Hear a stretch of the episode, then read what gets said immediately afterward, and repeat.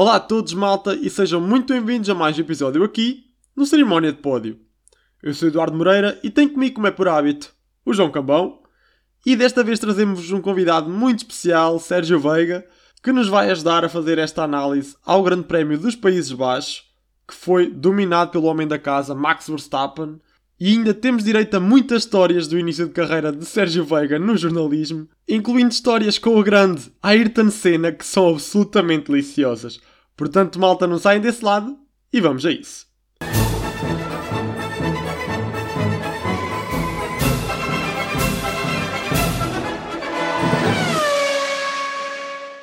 Olá e sejam bem-vindos a mais um episódio do Cerimónia de Pódio. Eu sou o João Cambão e estou aqui com o Eduardo Moreira, como habitualmente.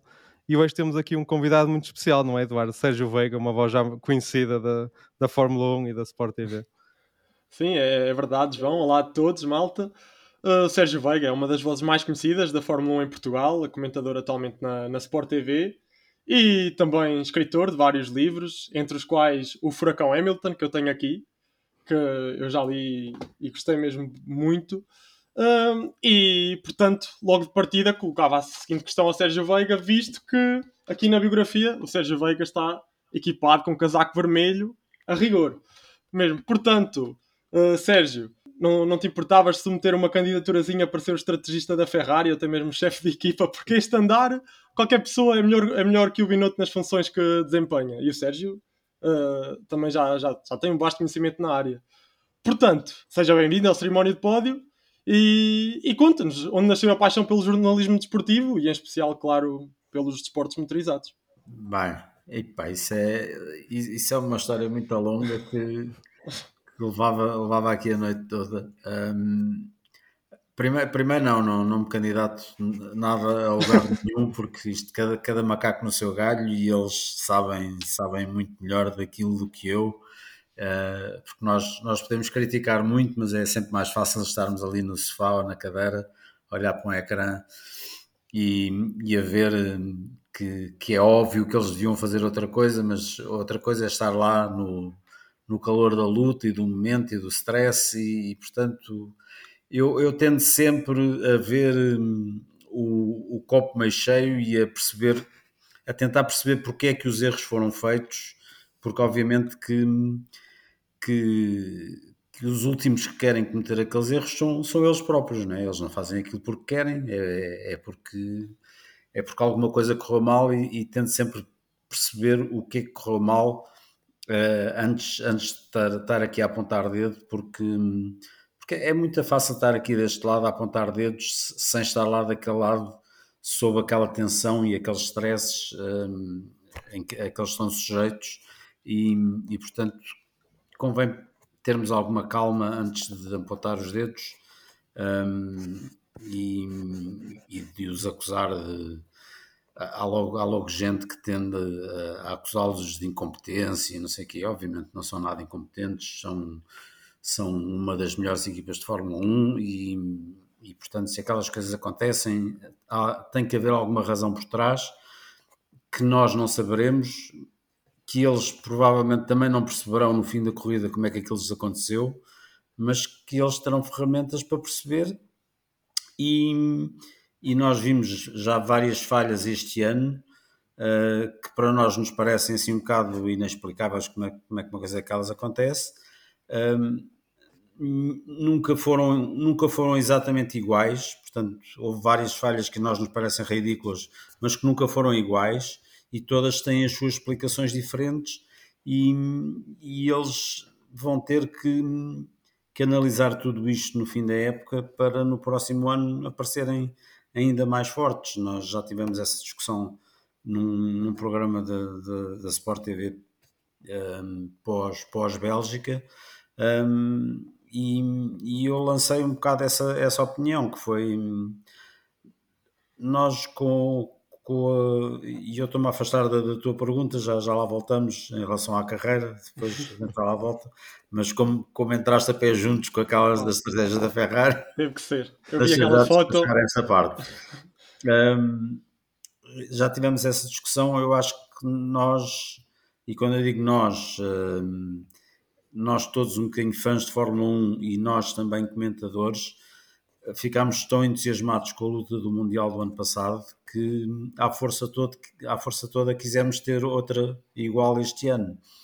E quando vimos o Leclerc e a Ferrari ganhar aquelas as duas, as três primeiras corridas deste ano e ficarem segundo e portanto o, o Leclerc e a Ferrari começarem a liderar a, o Mundial com vantagem sobre o Verstappen e a Red Bull, um, nós todos, e eu incluo-me, um, achámos que tínhamos aqui uma luta como a do ano passado e ficámos, embandeirámos em arco e, e entramos nesta, nesta alegria e, e, e, portanto acho que nós todos criámos uma coisa que na verdade nunca existiu, uh, que foi uma luta da, Fer da Ferrari a lutar por, por um título. E, e, e, quando ouvimos o Binotto ali para alturas de Espanha, acho eu, a dizer que, que não, que a Ferrari não era candidata ao título, não estava a lutar pelo título, uh, eu lembro que, que uh, encarámos todos aquela, aquela declaração dele de uma forma um bocado jocosa e achincalhámos um bocado o homem, tipo, ah, lá está ele, lá porque agora o Leclerc desistiu, agora já, já está a tirar está a tirar o rabinho do lume, que está, está a baixar as expectativas. Mas se calhar ele tem razão, porque ele sabe melhor que ninguém o que é que tem em casa e, e não basta ter um carro bom para soltar pelo título, é preciso muitas outras coisas. E a Ferrari, se calhar, não tem essas outras coisas que a, que a Red Bull já tem, porque, porque esteve muitos anos a, a, trabalhar nisso e a Ferrari não está, está há poucos anos ainda a trabalhar nisso depois daquela catástrofe que foi o ano 2020. No fundo, o ano 2020 foi um ano zero e portanto 2022 é o ano 3. Uh, a Red Bull teve 8 anos desde 2013 até ganhar o ano passado e, e o ano passado ganhou o título de pilotos só e, e, pronto, e poderíamos estar aqui a noite toda a discutir porque é que, como é que o ganhou, porque é que o ganhou, mas a verdade é que o ganhou e o Verstappen mereceu, isso não está em causa, mas todos sabemos que houve ali uma grande confusão para aquilo acontecer.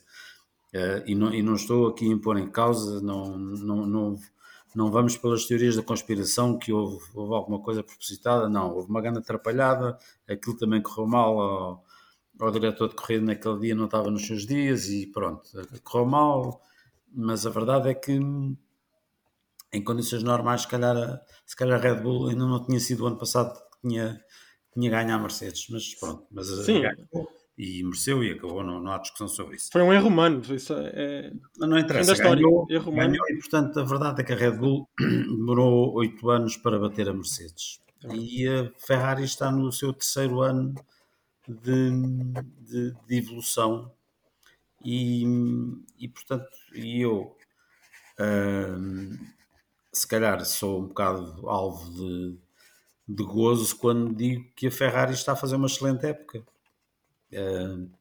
porque tenho que comparar com, com, o que fez o ano passado. E, e, se compararmos rigorosamente a nível de resultados, uh, esta época está muito melhor que a, que a época passada. E, e, uma equipa que o ano passado basicamente não ganhou nada, uh, não pode de um, de um, ano para o outro transformar-se em candidata ao título. Isso não acontece na Fórmula 1, tirando, tirando assim pontos de fadas como foi a Brown ou coisa assim. Sim essas coisas não acontecem na, na Fórmula 1 atual. E, portanto, acho que embandeirámos demasiado em arco no início do ano um, e, e, por isso é que eu defendo que, que, se a Ferrari quer ir a algum lado, o melhor que tem a fazer é, é, é deixar-se deixar estar, estar tranquila, cal, com calma, não começarem todos aos tiros nos pés e a querer cortar cabeças e deixar os homens continuar a trabalhar tranquilamente, pacificamente, fazerem o balanço de tudo o que correu bem este ano, que foi muita coisa, e também das coisas que correram mal, e continuarem a afinar a equipa, o funcionamento da equipa e, e a evoluir, porque estas evoluções demoram sempre muitos anos. E porque se começam a, a, a acusar-se uns aos outros e é naquela cultura da culpa que sempre foi o calcanhar daqueles da Ferrari que nunca os deixou evoluir, então para o ano vão, vão começar outra vez do zero. E é, é o maior erro que eles podem cometer. Mas isso é interessante porque o Nico Rosberg ainda agora disse, no, depois do Grande Prêmio dos Países Baixos, que a estratégia da, da, da Ferrari parecia de uma equipa de Fórmula 2 e de Fórmula 3 e que era necessário fazer algumas alterações. Mas o Matia Binotto já veio dizer que não vai mudar as pessoas e quer melhorar Sim. corrida a corrida. E o Sérgio acha que é a melhor estratégia para, para a Ferrari se quiser chegar. Eu acho que é. Eu acho que é. Eu acho que, que esse comentário de que, eles, que aquele erro fizeram com o Sainz é um erro que as equipas de Fórmula 2 e Fórmula 3 não fazem, é um comentário de quem está esticado no sofá a olhar para o ecrã eu também quando vi aquilo também se calhar pensei isso, tipo, para lá com estes tipos outra vez a fazer estas, desculpem a expressão, estas borradas que nem, que nem uma equipa amadora faz. Nós quando olhamos para o ecrã é, é, é a primeira coisa em que pensamos, é normal, não é? De repente vemos um carro com três rodas e esqueceram-se de uma, pá, não, não passa pela cabeça de ninguém com uma equipa daquele nível que faça, faça uma coisa destas, mas... Hum, já tivemos um carro no Mónaco que faltaram as quatro rodas, não foi? Eh, não é suposto acontecerem, mas acontecem de vez em quando. Não, um, epá, aquilo, aquilo é, é, é, tudo sob uma pressão tal e, e, e, é tudo. Eles depois explicaram o que é que aconteceu, não é? Eles chamaram o Sainz quando ele já estava a sair da última curva eh, e, portanto, foi tudo feito tão. Agora o que me parece que tenha acontecido ali foi um problema de, de método de trabalho. Uh, essencialmente é um, é, dá-me a ideia que é mais um método de trabalho, que é quando eu ouvi esta explicação de que chamaram o, o piloto muito tarde para ir à boxe e, e não deram tempo para os mecânicos prepararem, esta explicação faz sentido. Mas levanta-me uma pergunta, que é como é que chama o piloto antes de avisarem os mecânicos que, o, que vão chamar o piloto. Tipo, preparem-se que nós vamos chamá-lo. Dá-me a ideia que esta deveria ser a ordem mais lógica de, de, funcionamento. E isto é uma questão de métodos de trabalho, não é uma questão de, de, de estra, estratégia, nem de, pensar a estratégia, nem. Não, é uma questão de método de trabalho. Eh, e se calhar foi isso que faltou, que falhou.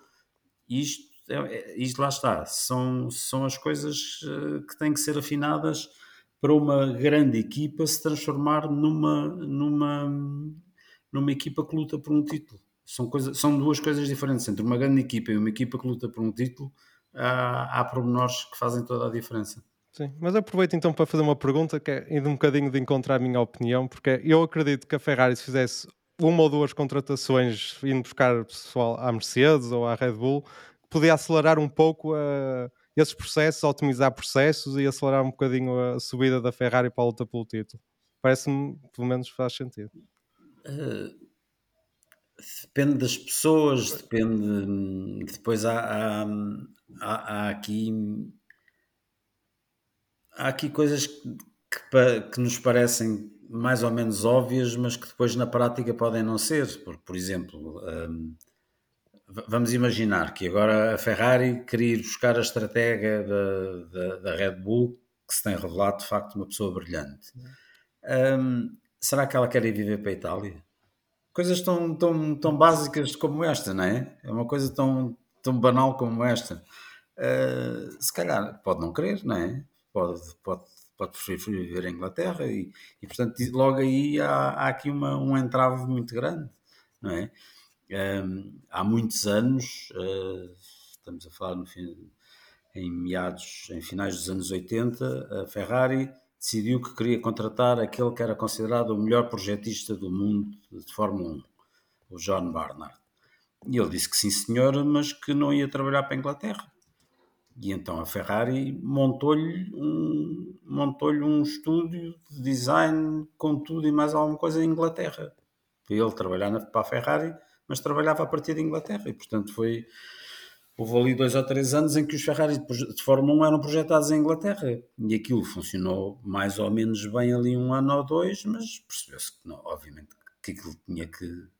não podia funcionar, não é? E de facto, ao fim de dois anos, aquilo deixou de funcionar. Porque estando a equipa em, em, Itália, não, não pode ter um cérebro a trabalhar em Inglaterra, senão. E, e tinha, que dar, tinha que dar raia. Um, e, e, portanto há, há, há, toda uma série de, de problemas uh, eh, um, que são que às vezes são, são coisas de gestão do dia a dia, até coisas banais que não, Não, não é chegar ali com, com um saco de dinheiro e, e dizer nós somos a Ferrari e anda a trabalhar para nós. Às vezes há coisas tão, tão comezinhas como estas, não é? Uh, mas, mas, isso também pesa, o saco de dinheiro. Mas sim, se calhar deviam, deviam pensar. Eu acho que primeiro devem, primeiro devem, devem, devem identificar e perceber o que é que correu mal e porquê que correu mal e devem perceber se o que correu mal, correu mal por causa das pessoas ou por causa dos métodos de trabalho não estarem corretamente hum, uh, determinados, as formas de trabalhar não estarem corretamente uh, determinadas e, e, deverem ser modificadas, porque às vezes basta modificar os métodos de trabalho e as mesmas pessoas trabalham melhor. Outras vezes são mesmo as pessoas que não, que não servem e, e pronto, e é preciso mudá-las eles primeiro têm que fazer essa análise. E eu acho que, que o, que o Matia Binotto tem, tem pelo menos a tranquilidade para, para poder fazer uma análise uh, sem, sem uma análise com mais claridade, com mais tranquilidade. Agora, o, próprio Matia Binotto tem, tem, tem, também outro problema, é que o Matia Binotto era, sempre foi um, um, homem da técnica, sempre foi um diretor técnico, nunca foi um diretor desportivo e foi, e foi promovido a um, a um cargo de diretor desportivo que tem, tem uma abrangência, manda em áreas onde ele nunca esteve metido. E digamos que o próprio Matia Binotto está tem estado num processo ele próprio de formação. Uh, ele também está a aprender coisas que não sabia. E, portanto, ele próprio também está em fase de crescimento. Uh, e tudo isto tem, tem que crescer em conjunto. Uh, é complicado, mas não é impossível. Agora, é preciso é que é dar-lhes dar tempo, espaço, e a verdade é que em três anos eles têm vindo, de época após época, têm vindo a crescer e a crescer significativamente. Se, se compararmos a época 2021 com 2020, foi uma progressão enorme. Se compararmos esta com a do ano passado, é uma progressão enorme. Um, aconselho-vos uma coisa: vão ver quantos pontos é que a Ferrari tem agora e quantos pontos é que a Ferrari fez o ano passado. A Ferrari, neste momento, já tem bastante mais pontos do que fez o ano passado na época toda. Isto acho que quer dizer alguma coisa. É verdade, nós, nós tendemos sempre a criticar a Ferrari porque de facto são erros atrás de erros em, em diferentes vertentes, mas nós também temos uh, referido várias vezes que o progresso que a Ferrari fez desde o ano passado até este ano é, é, é imenso e que o Mattia Binotto era um homem da técnica. Uh, e ele, ele, nessa parte, ele, ao melhorar o carro da Ferrari, ele fez um grande trabalho, porque ele mesmo no, no final do ano passado, ele lembro-me perfeitamente, ele faltou uns três grandes prémios para se focar precisamente para estar com os, com os mecânicos, os engenheiros, uh, a fazer o carro, do, o carro deste ano. Sim. Portanto, nesse aspecto, pá, impecável, mas de facto há aqui outras, outras vertentes que deixam a desejar, é, é só isso. Sim, sim, mas uh, repare-se, por exemplo, o, o, carro deste ano, quando aparece, é, é provavelmente o, o melhor carro uh, da Fórmula 1, porque o Red Bull, sim. quando apareceu, tinha, tinha alguns problemas, teve alguns sim, problemas sim. quando apareceu. E portanto, na área que ele domina, uh, o trabalho foi muito bem feito. Depois, se nós virmos o ritmo de desenvolvimento, uh, nesse aspecto a equipa tem que melhorar, porque a Red Bull tem um ritmo de desenvolvimento muito mais, muito mais rápido e muito mais forte que a Ferrari. Mas isso também, também vem dos, dos anos, e, e, e especialmente o ano passado, de, de, dos anos em que a Red Bull esteve em luta direta com a Mercedes pelo título, que os obrigou a, a, aprender como é, que, como é que desenvolve um carro de prova para prova todos os fins de semana. Isso, uh, nesse aspecto, a Red Bull tem uma estaleca muito maior que, que a Ferrari. E, e, e, depois, e depois vêm as pessoas que gostam muito da Ferrari que dizem: Ah, mas a Ferrari já cá anda há 75 anos. Isso, isso não conta para nada. Isso, os 75 anos aqui não contam para nada. Contam para, para ter umas taças já com algum pó lá nas prateleiras e tal, mas o, os 75 anos. 75 anos não encrava o cronómetro. Não. A Williams também já anda há muito tempo e, no entanto, é o que se vê. Pois, isso, a história, a história é a história, é passado. E, e como se vê na Fórmula 1, hum, as, as glórias deixam de ser glórias de, rapidamente, de um momento para o outro. É, é terrível. Uh, vimos, olha, vimos o caso da Red Bull, ganha quatro, quatro campeonatos seguidos e de repente entra a Mercedes uh, a ganhar e a Red Bull demora oito anos até ganhar outro campeonato. É verdade.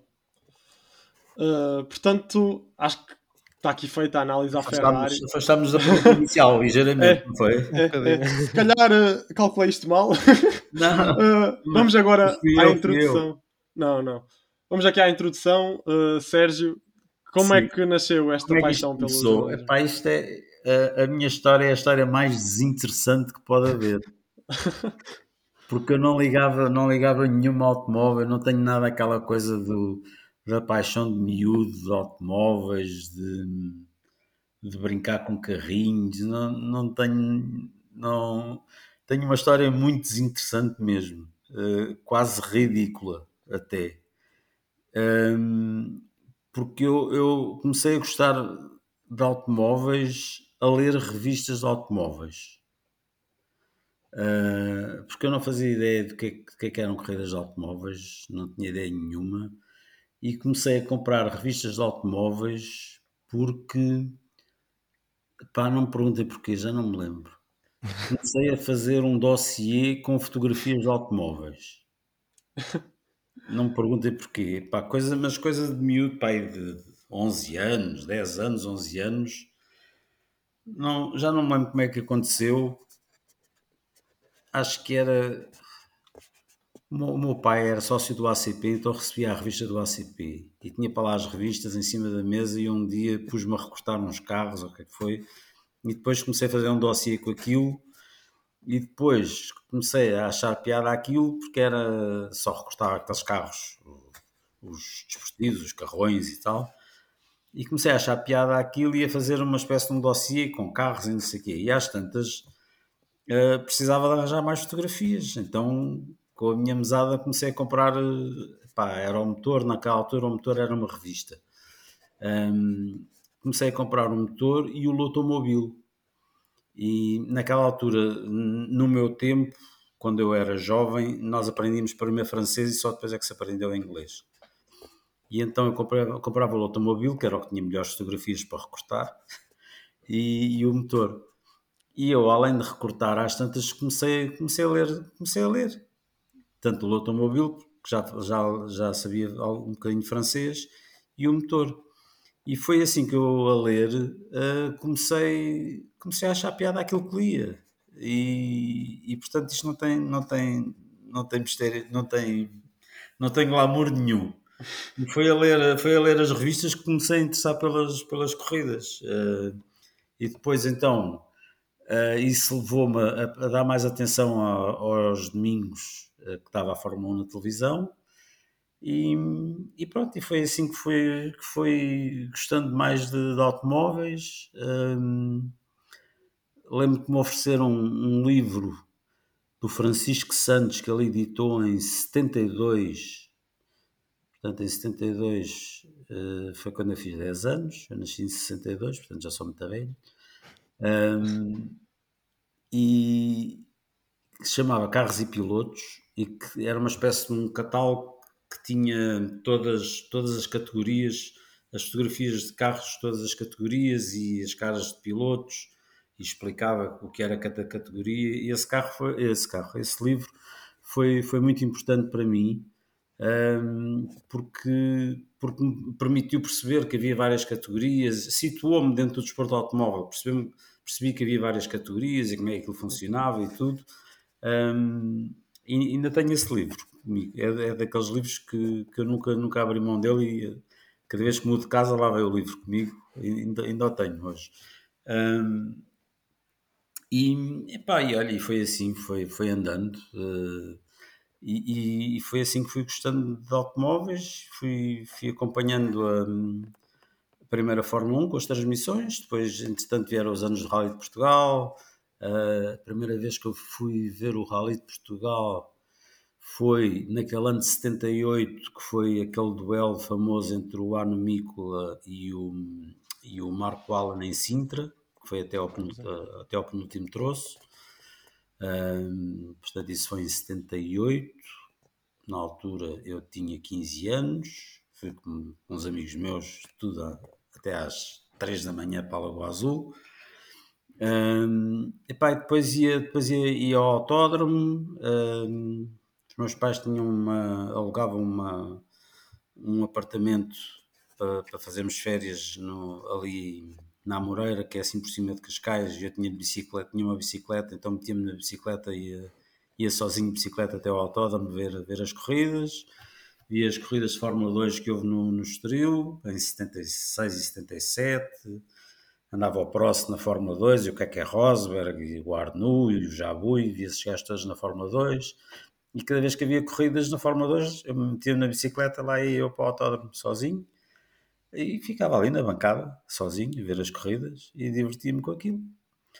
E, e pronto, e, e, a história do, do, do desporto automóvel, como é que eu gosto de desporto automóvel, é assim.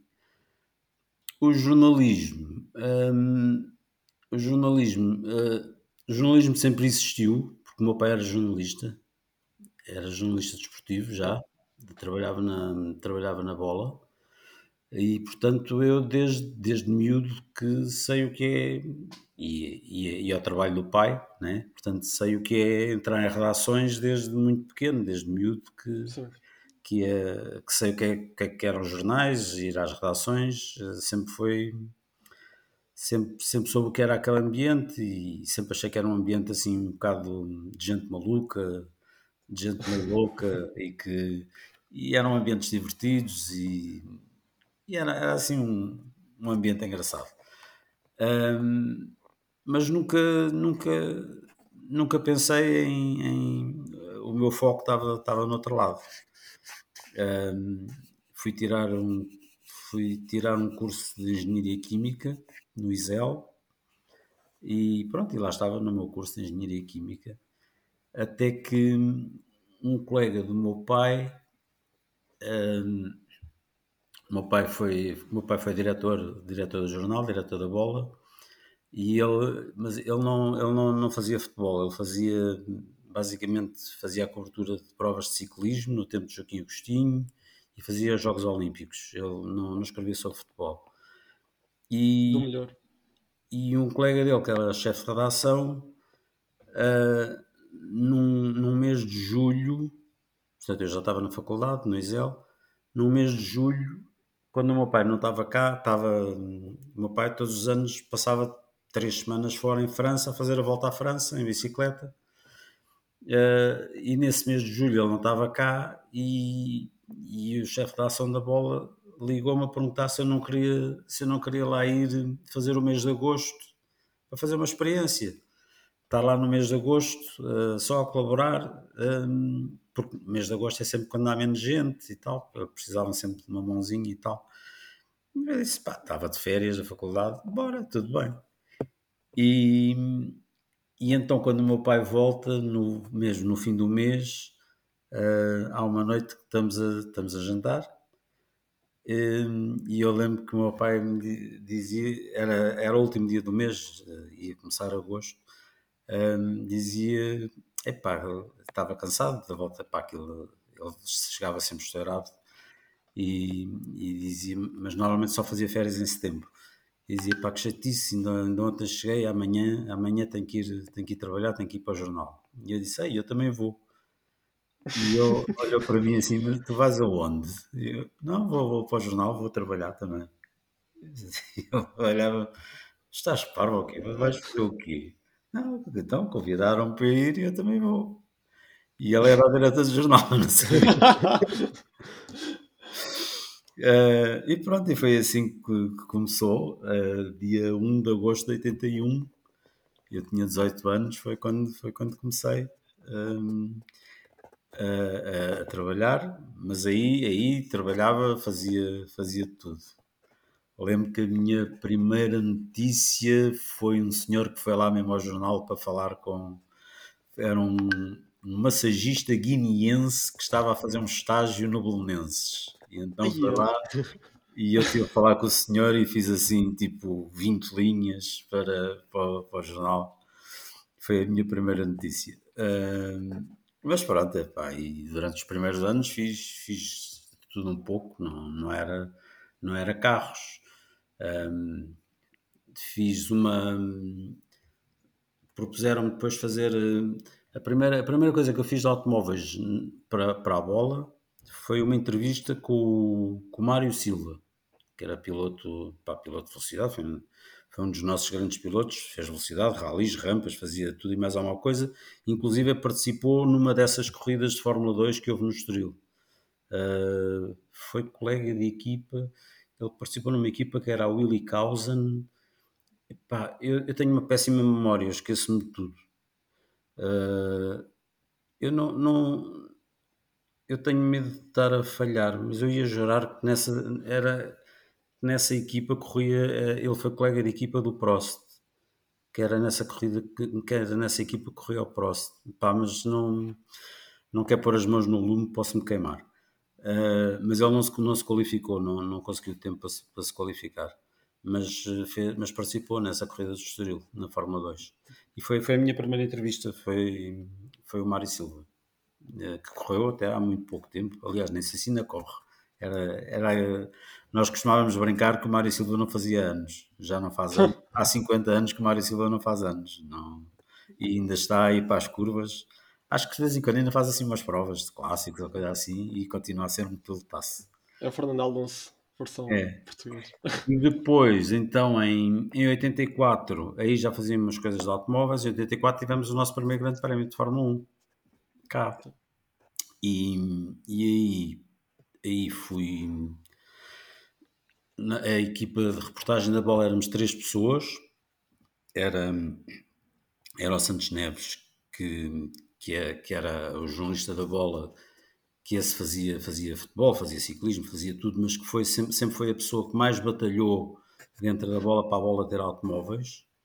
Uh, foi quem, quem lutou mais para a bola ter, dar mais espaço aos automóveis e para haver automóveis na bola.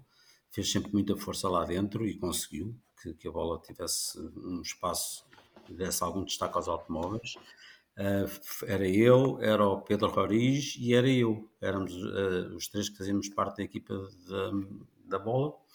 E foi, foi a primeira vez que eu vi Fórmula 1 ao vivo e fiquei logo assim, de boca aberta. Uh, os carros andavam um bocadinho mais devagar do que andam agora, mas mesmo assim era, era uma sensação indescritível. É e pronto, foi o meu primeiro grande prémio. No ano seguinte no ano seguinte, 85, foi em abril, o Grande Prémio de Portugal. Um, fiz a minha primeira grande entrevista ao Senna. Também foi engraçado. Que, aquilo era muito engraçado porque eram, eram outros tempos, sabem? Eram, eram tempos uh, que não têm nada a ver com o que é agora. Uh, e, a, e a Fórmula 1 era um acontecimento tal em Portugal uh, que, que os jornais pelo menos os, os, diários e a bola nessa altura não era diária, era trissemanária, saía, saía só à segunda, à quinta e ao, e ao sábado. Um, os jornais iam esperar os pilotos ao aeroporto. Os pilotos iam, iam chegavam ao aeroporto e, e, nós estávamos mesmo no aeroporto a fazer entrevistas, logo as primeiras coisas, o que era vir a Portugal e tal, que era uma excitação enorme. Ainda se vê isso no futebol agora com as transferências. Exatamente, era tal e qual como, como no futebol íamos ao, ao aeroporto esperar os pilotos. Um, e em 85 uh, ah, fui, ao, fui ao aeroporto, sabia que o Senna chegava no voo da Vari, que, não, não era muito, era logo de manhã, mas não era assim de madrugada, mas era, era de manhã. E, e eu fui lá ter com ele, um, e estava eu e mais jornalistas, uma grande confusão e tal, e eu consegui falar com ele e disse: Pá, oh, Ayrton, eu gostava de fazer uma entrevista consigo para, para a bola. E ele tinha cá, tinha um amigo, um grande amigo dele, que era o. o pois já não lembro como é que, como, qual era o primeiro nome, mas era, era o Braguinha. Era qualquer coisa Braga, era o Braguinha, que era um senhor bastante rico, que, tinha, que vivia ali na, na Penha Longa, ali na Serra de Sintra tinha ali uma grande mansão, mas era um grande amigo dele e ele, era a casa onde ele ficava quando vinha cá correr, antes de ter a sua própria casa. Um, e, e eu vinha, já cá tinha vindo e, e, nesse, nesse tempo a Bola era, era um jornal famoso, grande, e hoje ainda é, mas nesse tempo era, era um dos jornais mais famosos e ele já, já pela reação dele, o nome A Bola dizia-lhe alguma coisa e ele sabia que era um jornal uh, importante. E eu disse, olha, eu sou da Bola, gostava de fazer uma entrevista e tal. E, e ele, era uma quarta-feira e, e, o jornal saía na quinta, saía logo no dia a seguir. E ele disse-me: Está bem, pá, venha, venha ter comigo ao Estoril hoje à tarde e tal. E pronto, eu fui lá ter com ele ao Estoril nessa tarde. Não é nada disto que se vê agora, que, que não há entrevistas, que tem que ser tudo media pen e não sei o quê. E tudo. Não, e os minutos contados. Não, era outra, era outra onda. Naquele, naquele tempo a gente, no fim dos treinos, entrávamos pelas boxes dentro para ir falar com os pilotos. Eram outros tempos, não tem nada a ver. Uh, e nessa tarde fui lá ter com ele ao autódromo e, e tivemos os dois sentados no muro das boxes, assim, lá, lá, lá, sentados ali os dois à conversa. E nesse tempo, um, pá, nem, nem gravadores, telemóveis, como é óbvio, não havia, estamos a falar de 85, nem gravador usava. Então eu usava uns, uns blocos, uns blocos assim enormes, e ele falava e eu ia escrevendo. Mas ia escrevendo assim uns gatafunhos que era, à medida que ele ia, que ele ia falando, eu ia tomando assim umas notas, uns gatafunhos, e, passava as páginas e gatafunhava, e assim pelo canto do olho, eu percebi que ele estava com uma cara assim a olhar para mim, tipo, tipo, este tipo não vai perceber nada do que eu lhe estou a dizer. estava mesmo assim com um ar muito desconfiado. E,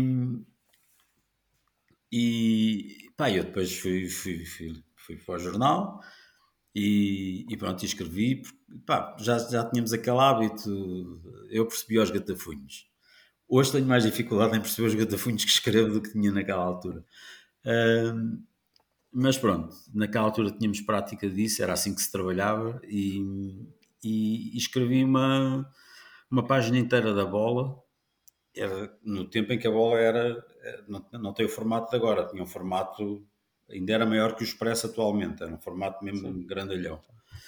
Escrevi uma entrevista e no dia seguinte uh, fui ao autódromo, logo de manhã, e, e encontrei-o. E encontrei-o.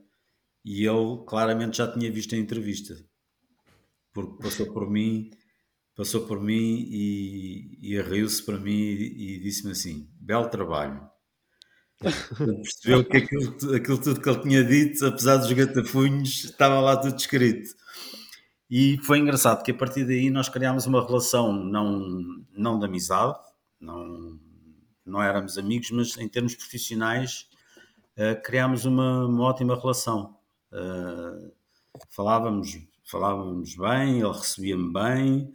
Uh, lá está, como eu digo, não, não éramos amigos, mas em termos quando era para trabalhar, quando eu, quando eu ia ter com ele e ele podia atender, uh, falava-me muito bem. Só tivemos uma pega uma vez, uma pega não, ele é que se chateou comigo com, com alguma razão porque eu atrasei-me uh, e por acaso foi já agora, se vocês têm tempo, conto, conto já mais esta história porque, porque também mostra um bocadinho o caráter dele que sim, sim, sim. tinha um caráter um bocadinho explosivo às vezes.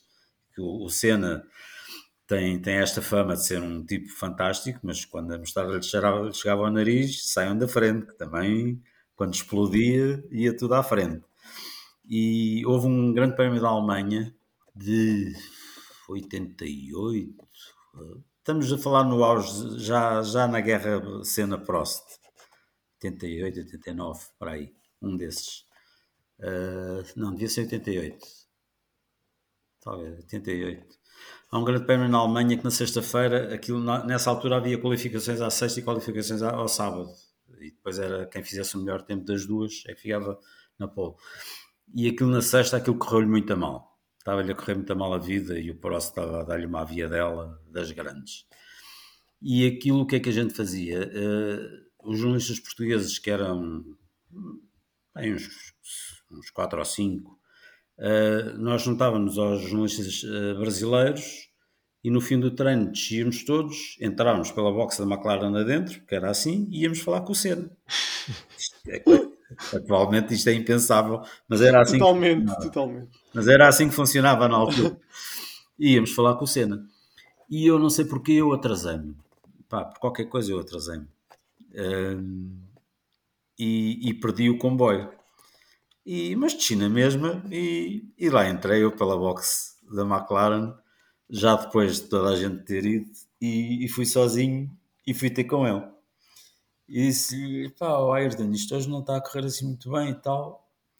E ele nunca o tinha visto assim. Ele passou-se completamente dos carretes e começa aos gritos comigo. Porquê é que você não veio quando vieram os outros? Eu agora não falo consigo, ponha-se lá fora. Bem, só faltou dar um pontapé no rabo e depois-me fora da box assim aos gritos, mas completamente transtornado. E eu disse, bem, o homem não está bom hoje. Mas pronto, deixar estar, não tem problema.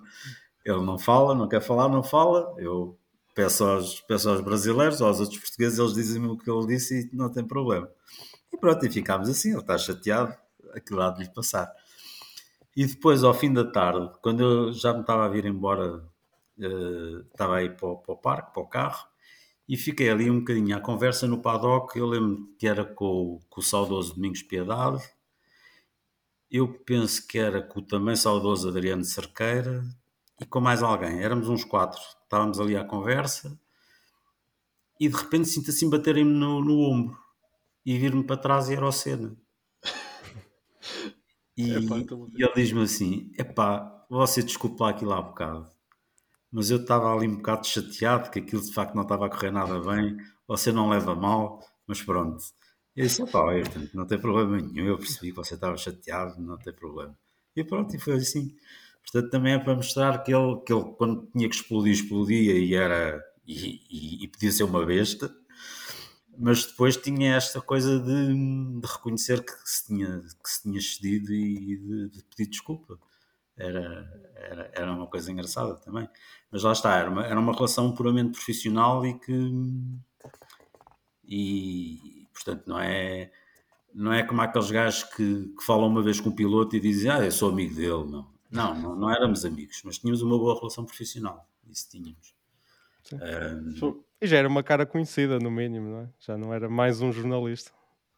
Não, não, é pá, não, não tenho, não tenho, não tenho essas pretensões a ser, mas, uh, mas foi, foi giro, foi giro. E, e, gostei de lhe fazer a entrevista aquela 85 na véspera dele ganhar. Isso, isso deu muito gozo. Exato. Deu muito gozo uh, ter, ter sido na véspera dele conseguir a sua primeira vitória. E, e, tenho, tenho muito presente a imagem de depois da vitória, que foi uma prova que toda a gente diz que foi uma prova épica, mas poucos se lembram que ele, desde, desde metade da prova, que ele andava a pedir que a direção de corrida parasse com a prova, porque aquilo não, não eram condições para se correr independentemente disso, ele fez uma prova épica e fantástica. E nunca mais me esqueço dele sair do carro e estar na conferência de imprensa hum, com dificuldades de falar porque o, o queixo tremia-lhe de frio. Ele morria de frio, o queixo não parava de tremer, o, o queixo era impressionante. Foi, nunca mais me esqueci dessa imagem, foi, foi das imagens fortes de, com, com que fiquei dessa, de, dessas dessas conversas que fomos tendo ao longo, ao longo desses anos até, até aquele dia em que, em que eu também lá tive, olha, e, e não foi bom, e não foi bonito. Sim, este ano é, é impensável pensar nisso na, na atualidade. Parece que qualquer toquezinho os pilotos queixam-se tudo e mais alguma coisa, mas é igual. Sim, mas, não, mas é bom que não seja impensável. É bom, não, é bom que nos lembremos que aquilo pode voltar a acontecer. Eh, não, não uma coisa igual, mas que é bom que a gente de vez em quando se lembre que, que, que, esta, eh, aquele acidente do Grosjean foi, foi bom para, para nos abanar um bocado e nos lembrar que, que a morte está sempre, está sempre à espreita neste, neste desporto. Eh, e é bom que estejamos preparados para que um dia, infelizmente, vai voltar a aparecer e não sabemos quando, nem como, nem porquê, mas eh, pá, isto é um desporto perigoso. Não, não há nada a fazer. É um desporto perigoso e, e por muitas medidas que se tomem, epá, pode acontecer. Não, não há nada a fazer. Sim. Faz O parte. risco nunca vai ser zero. Isso é E impossível. eles, e eles sabem disso, eles claro não sabem disso. Claro. Agora vamos tentar evitar. Não, mas as medidas ajudam muito. Agora vimos um, um piloto a deslizar pelo, pelo Alcatrão fora sem Santo António, só com o ala a proteger. Dá um trambolhão de metros, bate na grelha, não, não acontece nada, sai ileso passado duas horas, nem duas horas foi, do hospital, Sim, do lado azul. sim. Já, já são outros tempos, ainda bem, ainda bem. É, pá, parece, pare- parece que são indestrutíveis, não é? Parece que É, não, é. não acontece nada, mas é. E é- mas isso é, acaba por ser um bocadinho perigoso porque nos dá a sensação de que, de que não acontece nada neste desporto. Mas, mas temos que nos preparar para um dia eh, termos assim um choque. Eu digo que eu quando foi. Eu quando foi o acidente do Grosjean eh, fiquei, fiquei um bocado abalado. Durante, durante dois dias fiquei ali um bocado Sim. porque já não sentia aquilo há muito tempo. E, e, e sabes que depois nós estamos. Agora eu já não vou aos grandes prémios, já há muitos anos que não vou aos grandes prémios, mas não interessa. Eh, o facto de nós estarmos ehm, todo o ano a falar deles e a, e a comentar e a relatar e tudo, ehm, parece que eles fazem parte da nossa família. Eh, e quando lhes acontece alguma coisa, aquilo, aquilo mexe, mexe com a gente. Mexe, É verdade. me- mexe, mexe connosco, parece, parece que eles são, são familiares. É, é violento, é muito violento aquilo. Mas pronto, eh, bora, bora alegrar um bocado a conversa. Vamos E para então, coisas pronto, mais. olha, e então, desculpa, em 85 hum, fiz primeiro o Grande Prémio de cá e depois eh, foi o meu, fiz o meu primeiro Grande Prémio no estrangeiro, que foi o Grande Prémio de Inglaterra, em Silverstone, eh, um Grande Prémio que ficou, ficou famoso, já nem me lembro quem é que ganhou o Grande Prémio, acho que foi o Prost. Mas, essencialmente ficou famoso pela pole position do Keke Rosberg, que foi feita, salvo erro, à média de 259, vírgula qualquer coisa. Foi, a- foi até 2004 a pole position mais rápida da Fórmula 1, em termos de velocidade média. Sim. Porque foi uma versão de Silverstone onde só havia uma chicane, o resto era tudo pata a fundo, com aqueles motores turbo de mil cavalos, era no Williams Honda. E, portanto, essa, essa corrida ficou na história por ser a pole position mais rápida, pá, estás a ver, desde 85 até 2004, foram quase 20 anos, e, e em 2004 foi batida pelo Montoya em Monza. Uh, portanto, foi, foi de facto um- uma pole position assim mirabolante. E pronto, foi a minha primeira prova no estrangeiro. A partir daí comecei a fazer provas no estrangeiro. Dividíamos, eu e o Pedro Roriz dividíamos o Mundial a meias. A bola fazia o Mundial todo e nós dividíamos aquilo a meias. Uh, epá, e, e além disso fazíamos outras provas cá em Portugal e tudo. E portanto, como devem imaginar, o curso de Engenharia Química olha, Foi ficando para trás. Pá, foi, Ah, mas, foi, mas eh, você, calculo que vocês tenham uma audiência bastante jovem. Sim. Deixem-me aproveitar para fazer aquele discurso moralista do não façam isso. Foi, é uma estupidez. Eu, eu deixei o meu curso por. eh, atenção, aquilo era um curso na altura, na altura, ahm, na altura era um curso de 3 anos, 6 semestres, mas não era uma licenciatura, era aquilo que na altura se chamava um bacharelato. Só Sim, sim. depois tinha que fazer mais dois anos para ser uma licenciatura.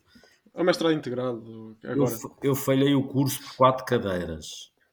Epá, é, é um gajo que faz isto é um imbecil. ok? Epá, portanto não façam isso. Não façam isso Não. porque, porque basicamente fica-se sem plano B. Um gajo que faz isso fica sem plano B se o plano A falha.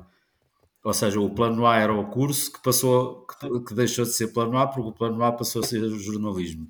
E eu acabei por ficar sem plano B porque não acabei o curso. Portanto, não, não aconselho. É, é uma idiotice fazer isso. Mas é, é curioso que o João Carlos Costa, quando cá esteve, disse exatamente o mesmo. Pronto. Exatamente o mesmo. É, é, não. É, é- é- digamos que esta é a hora do, do, do avôzinho, dos conselhos do avôzinho, daqueles do. E lá está o velho a chatear com estas conversas parvas, mas a sério, não façam isso que é estúpido. Porque, é, porque convém ter sempre um plano B. E, e neste caso, quando eu, quando eu de repente virei a agulha para o jornalismo, se tenho acabado o curso, pelo menos tinha um plano B. E assim fiquei, fiquei mesmo sem plano B e olha. E... Pá, sim, mas ainda bem para nós. Sim. Felizmente correu bem o plano. O plano ah, é. Felizmente correu bem porque também eram, eram, eram outras alturas, outros anos em que, em que o jornalismo era um bocadinho diferente do que é hoje, um, para melhor. E quando eu digo para melhor, não, não, não me refiro a. Não me refiro à qualidade do jornalismo, embora também seja, mas, mas tem, há razões para isso. Um, era mais fácil, embora, embora, embora tecnologicamente fosse mais difícil, porque, porque hoje tecnologicamente é, é tudo muito mais fácil, não é? Porque temos um gravador agora no telemóvel. Não, é, é tudo mais fácil hoje. Uh, antigamente era tudo mais. Era, era, eu não posso dizer que fosse mais difícil porque nós não sabíamos o que é isto agora. Portanto, funcionávamos com os meios que havia e, portanto, era. Nós não desconfiávamos o que era o que era uma internet, não sabíamos o que era, portanto, não, não sentíamos não sentíamos falta dela, não é? Um, e portanto, com os meios que havia, fazíamos as coisas uh, mais ou menos que se fazem hoje, mais coisa, menos coisa. Um, mas o que havia era. Havia mais, mais. Havia mais aposta nas pessoas, as pessoas recebiam melhor, os ordenados eram melhores, e portanto a malta que está agora a começar no jornalismo sofre mais do que, do que eu sofri. Nesse aspecto eu costumo dizer que nesse aspecto fui um privilegiado, que vivi o, o tempo das vacas gordas, em que, em que os jornalistas recebiam bem, eram mais respeitados pelos, pelos empregadores hum, e, portanto, nesse aspecto tinham, tinham possibilidade, tinham condições de fazer melhor jornalismo do que hoje uh, esta malta mais nova tem. E, portanto, quando há queixas sobre a qualidade atual do jornalismo, hum, há muitas razões para isso. Uh, talvez a formação talvez não seja a melhor, mas há muita culpa que não tem a ver com os jornalistas novos. Não, os jovens não têm culpa disso. Uh, tá, tá, tá, há muita culpa na, nas condições que lhes são dadas nas perspectivas de futuro que não lhes são dadas e nas condições eh, financeiras que também não lhes são dadas, que são miseravelmente pagos. E isso não, isso não, não estimula ninguém. E pronto. E portanto, força aí à malta nova, acredito que aí tempos melhores para o jornalismo. Esperemos que sim. Esperemos sim. que sim. Pronto, e agora acho, acho que houve um grande prémio no fim de semana e parece que, parece que vamos falar um bocadinho. Duas semanas e que há três em três semanas e eu já não tenho vida para isto. É verdade. Já há umas mini férias a seguir também. Mas pronto, Eduardo, acho que posso começar até um bocadinho por ti, que foi um fim de semana em grande para, para a Red Bull, principalmente para Max Verstappen, mas tivemos ali a Mercedes ainda a tentar dar um ar da sua graça, mas ficou um bocadinho curto para o ritmo do, do Red Bull. Ah, é verdade. Uh, parece que atualmente já nada para aquele RB18 do Max Verstappen. Sim, pelo menos um deles, não é? Porque Sim, um de... se formos a ver, eles são bem diferentes em tudo. Este, neste fim de semana mudaram o fundo, cada carro estava com um fundo diferente. Pá, mas parece que o Max Verstappen e aquele RB18 são uma combinação imparável neste momento. E, e já vamos falar sobre o pode acontecer no próximo fim de semana, mas eu, foi como eu te disse no episódio passado, eu nem quero imaginar eu acho que para, o próximo, para a próxima semana não, não venho. Porque o Max vai, vai voar em Monza. Mas foi. O Max dominou perante, perante o seu público e a Mercedes apareceu com um ritmo surpreendente, né? no mínimo, a meu ver, porque se formos a ver, isto não, eu acho que não, não estou a ser exagerado quando digo isto. A Mercedes estava com o mesmo ritmo que a Ferrari. E mesmo na qualificação, eu não sei qual é que era o tempo que os dois Mercedes iam fazer, porque se não fosse o Pérez ali uh, a cortar-lhes uh, aquela volta rápida, a pista estava a pista estava a ficar cada vez melhor e eles guardaram a volta para o final e não sei, o Hamilton disse que era possível a primeira linha da grelha eu fui analisar mais ou menos 1007 tours, ele parece que estava a perder um bocado para o Max, mas nunca se sabe, nunca se sabe. E, e na, na, corrida foi o que se viu, os Mercedes estavam muito melhores que a Ferrari e, e ainda bem que analisaram, uh, analisaram bem o que fizeram na, na sexta-feira com os treinos livres, porque aqueles pneus duros também foram muito bons, aceitaram, assentaram que nem uma luva no Mercedes, no W13. Uh, e, e, foi, e foi que se calhar as outras equipas não fizeram, pelo menos a Red Bull não, não, testou, não testaram isso tão bem na sexta-feira e, e, eu acho que aqui é importante ver a importância dos treinos livres, porque eu acho que há muita, muita gente que não liga a isso, é mais para conhecer a pista. Não, há também muitas coisas a fazer no carro e uh, ajustes. E de facto foi, foi interessante ver o que a Mercedes conseguiu fazer com pneus duros e o ritmo em pistas que requerem mais carga aerodinâmica. Pá, eu gostei muito de ver esta Mercedes mesmo. E as, as perspectivas para o futuro, pelo menos para o ano que vem, é que podemos ter uma luta a três que se calhar era o que pensávamos que, que íamos ter no início deste ano e não tivemos ainda até agora, mas gostei mesmo muito do que vi da Mercedes. E aproveito para perguntar, e a estratégia da Mercedes ao colocar os pneus macios no Russell e a deixar o Lewis em pista? um, epá, eu entendo, nesse aspecto eu entendo o que o Toto Wolff quis fazer, porque ele quis lutar pela vitória, foi o que ele veio dizer, ele preferiu lutar pela vitória a fazer segundo e terceiro. E eu entendo, a Mercedes este ano já não tem nada a perder. Eles, eles estão sempre para ganhar e este ano isso já não é possível, ao menos que saiam de 2022 com uma vitória. Eu entendo o que ele quis fazer. O problema é que se ele queria lutar pela vitória, porquê é que foi meter o Russell nas boxes? Isso ainda não, ainda não, não consegui encaixar isso aqui na cabeça, porque se ele queria lutar pela vitória com o Hamilton, que era o Hamilton aqui à frente, porquê é que não usou, não usou o Russell para manter o Verstappen atrás mais umas quantas voltas, se ele conseguisse, porque assim talvez o Hamilton ainda tivesse umas hipóteses. Porque ele, ele, os médios, vamos lá ver, os médios eram usados, se calhar não tinham tanto ritmo, óbvio que não tinham tanto ritmo como os macios, uh, praticamente novos, mas também só tinham 5 voltas. Eu acho que era possível, bastava o Russell, se calhar, estar ali no meio e o Hamilton também já se veio uh, a perceber, não fez um reinício brilhante. Né? Acho que errou ali nos modos de motor, baralhou aquilo tudo e isso viu-se perfeitamente, porque o Verstappen arrancou como mais ninguém viu. Foi ali uma, um bocado a reedição da Abu Dhabi, mas nem vale a pena pensar sobre isso. Mas foi, foi, foi isso. Eu, eu gostei, de, gostei de ver o Toto fazer que queria lutar pela vitória e não pelo segundo e terceiro, mas calhar não, não acho que a estratégia tenha sido a mais acertada, porque eu tinha mantido os dois em pista.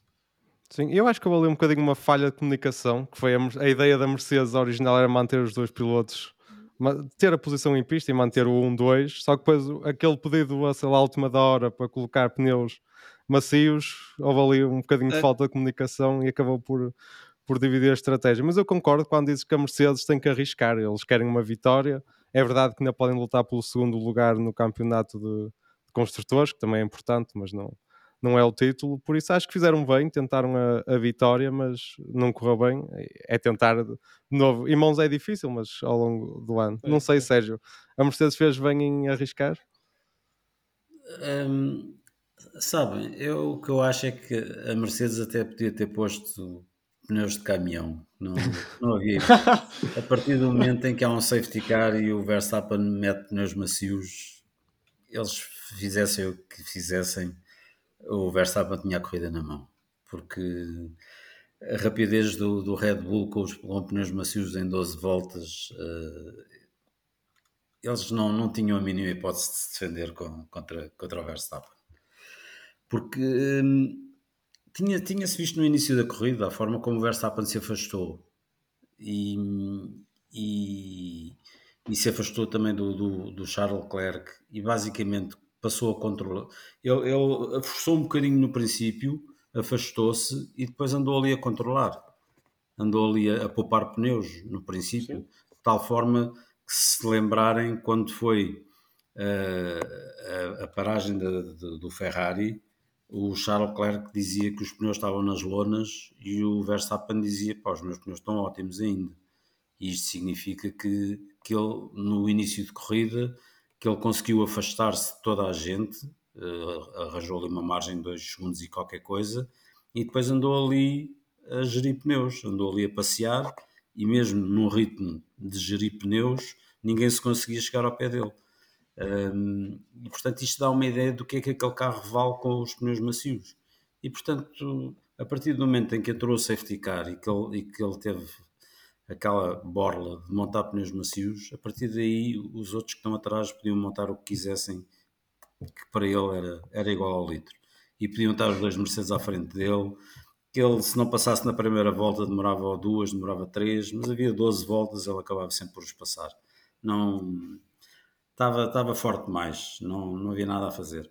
A única coisa de facto que, que poderia ter um, que poderíamos ter visto diferente era se não tivesse havido nenhum safety car e ver o que é que teria dado aquela estratégia da Mercedes com os pneus duros, em que os carros estavam de facto muito, muito competitivos e ver aquela estratégia só de uma paragem da Mercedes, ver se teria resultado ou não.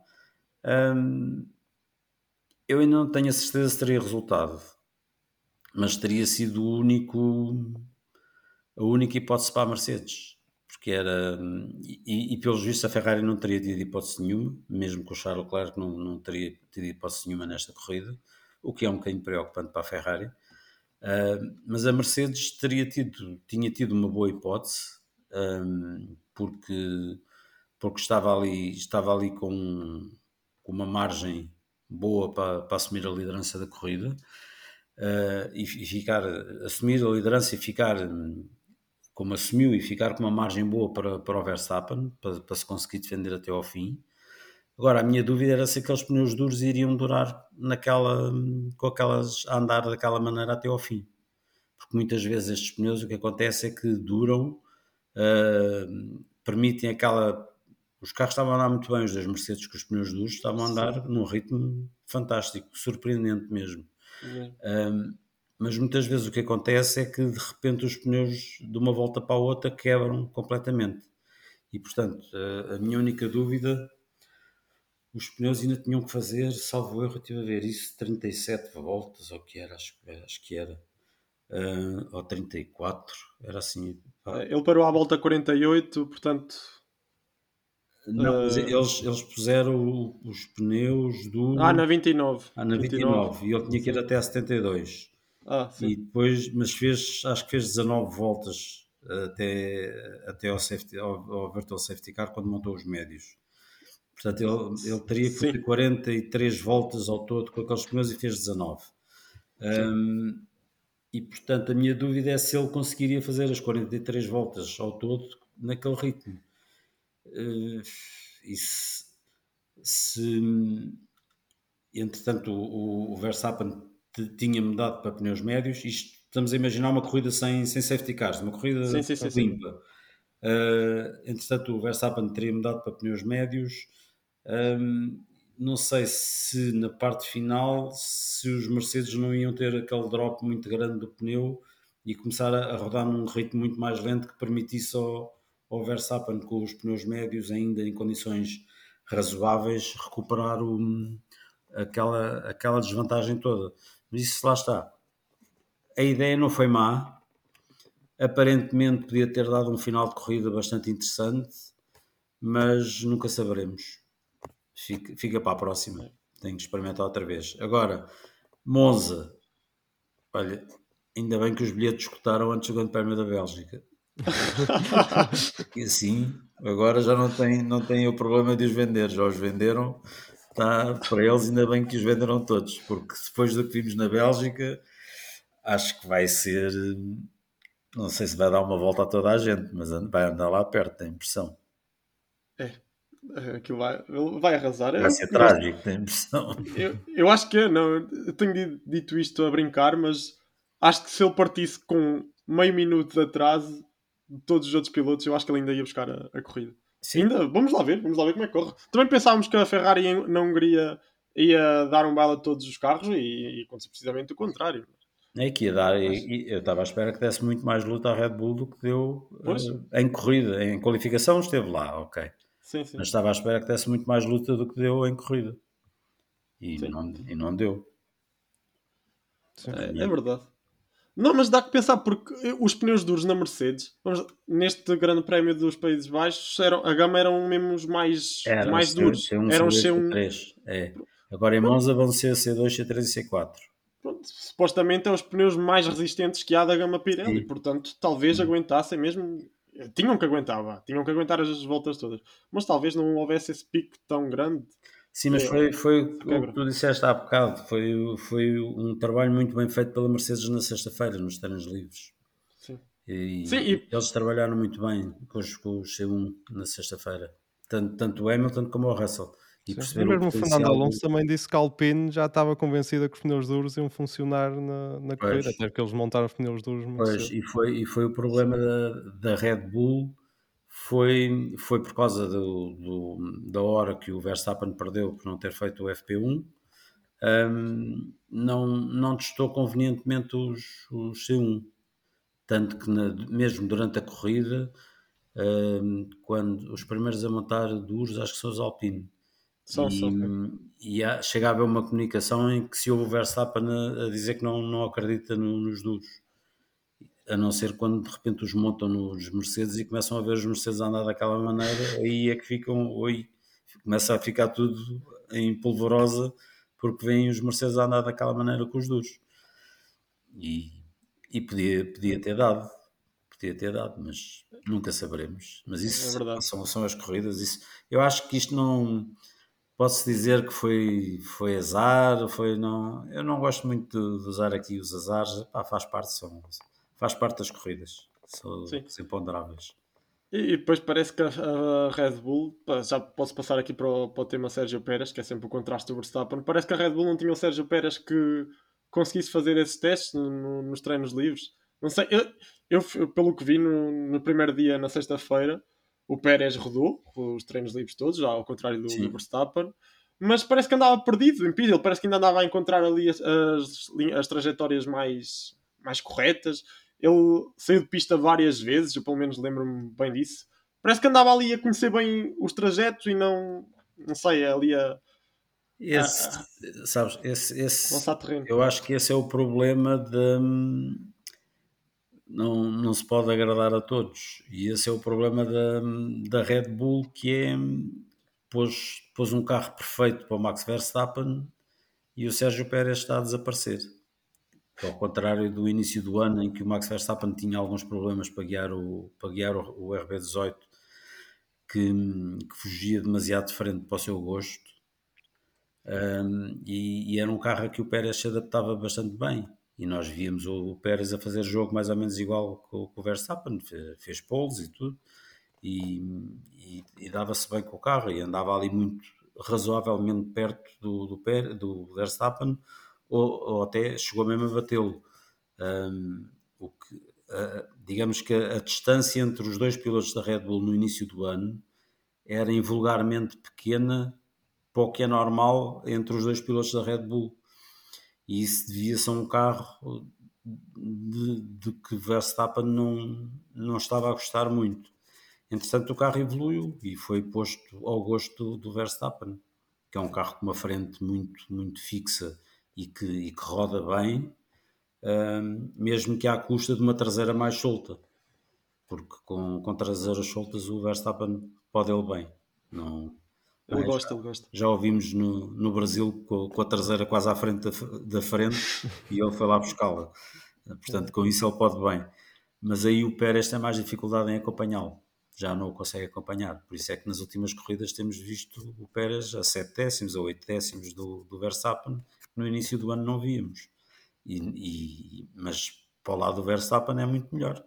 Por isso é que agora vemos o Verstappen a dominar como não víamos tão facilmente no início do ano. É a vida, não, não se pode ter tudo, e, e claramente a Red Bull aposta em dar o, o carro que, que o Verstappen gosta. É, é, esse o, é esse o foco da Red Bull. Uh, e portanto, agora no fundo, agora o Pérez estará a passar por aquilo que, que o Gasly e o Albon já passaram, que é tens de adaptar ao carro Claro. Ele, que ele, é, que ele, é que, ele é que manda. É assim É na a Red vida. Bull.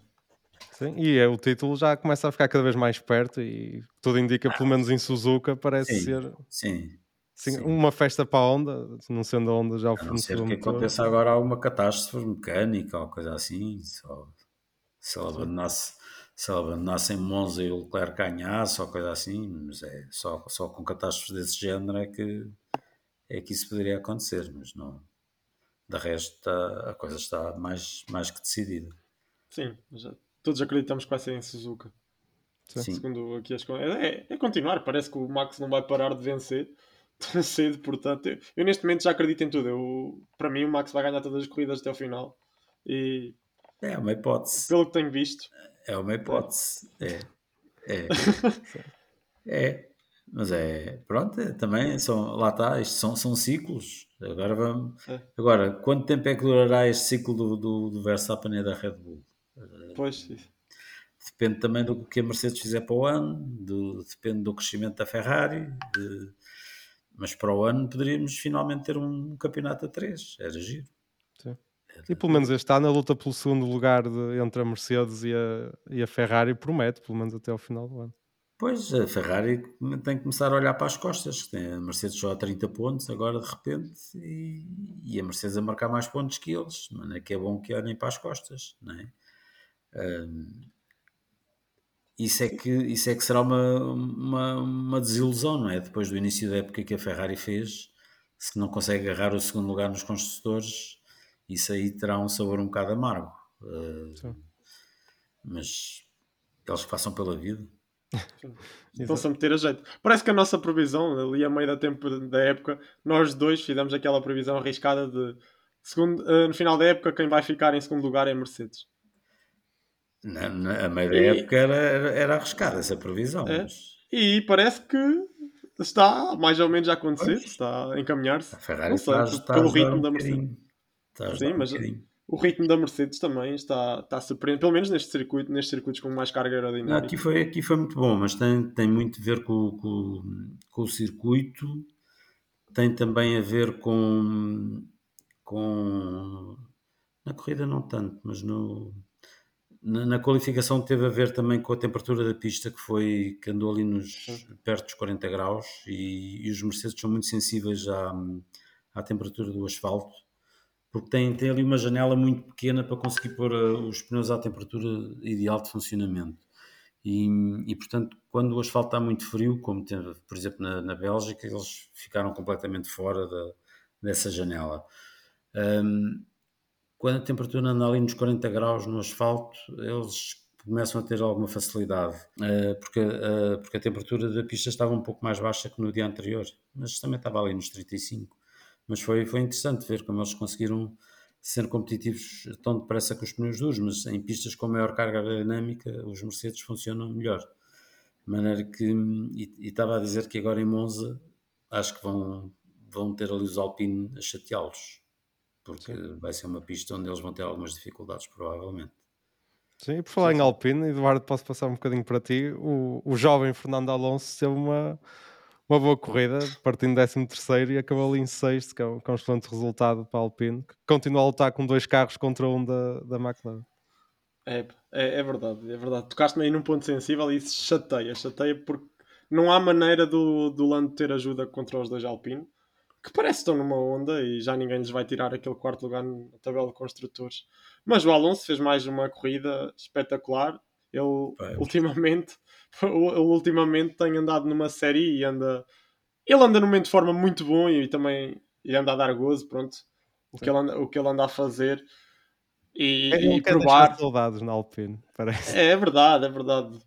Ele vai comprovar a Alpine que está a perder, deixou, deixou fugir um grande piloto no Alonso. E eu concordo. Eu acho que a Alpine vai ter muitas saudades do Alonso no, no próximo ano, porque por mais que, pronto, é, eu acho que é o que vai acontecer. Eles vão buscar o Gasly, pelo menos está meio encaminhado. Vamos lá ver como é que corre a, a super licença do Hertha. Já, acho que também já lá vamos falar sobre isso.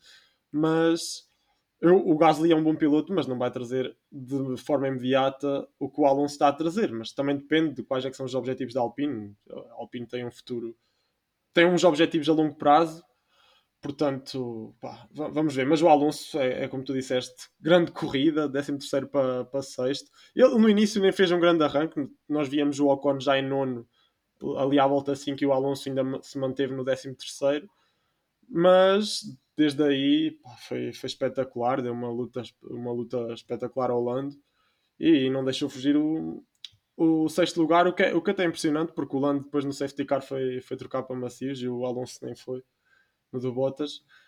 Foi, foi uma grande corrida do Alonso, não tenho muito mais a dizer e os Alpine estão, estão num momento de forma espetacular também. Sim, mas tocaste aí num ponto interessante que é o mercado de pilotos que ainda está muito algo indefinido para o, para o próximo ano. Temos agora o Colton Herta que parece praticamente certo na, na Alpha Tauri se conseguir ter o, os pontos na, na super licença e é engraçado, podemos engraçado, se calhar faz pensar se o sistema está bem, bem feito, que é um piloto que já venceu várias coisas na indicar, que se calhar vai ter que andar a fazer treinos livres ou até ir à, à Fórmula 3 asiática, algo assim, conseguir ali uns últimos pontos para, para atingir as 40. Não sei, Sérgio, a FIA devia de, de deixar entrar com, uma, com um pedido especial, alterar as regras da superlicença para indicar? Um, para já, eu, eu sou a favor de regras, são regras e estão feitas um, e, portanto, deviam ser respeitadas. Um, neste momento, o Colton Herta é o oitavo classificado na indicar, também não, não está assim, não é o supra-sumo da indicar. Mas dos anos passados, eu acho que ele no ano passado foi terceiro. Acho que tenho uma ideia disso. Ele tem tido rasgos de, bons rasgos de talento e de velocidade, Sim. mas consistência e resultados não, não têm sido fantásticos. Mas um terceiro lugar só dá, só dá os 40 pontos da superlicença na Fórmula 2, não, é? não, dá, não dá em mais categoria nenhuma. Portanto, sim, isto, sim, está, sim. está, feito para, para ser a Fórmula 2 a dar a, os pontos para a superlicença. Um, e portanto, aquilo está, está feito de maneira a haver uma, uma progressão hum, lógica e, obviamente, para beneficiar a progressão dos pilotos que estão a correr na, na Fórmula 3, na Fórmula 2, que fazem a carreira normal na, nas formas de promoção.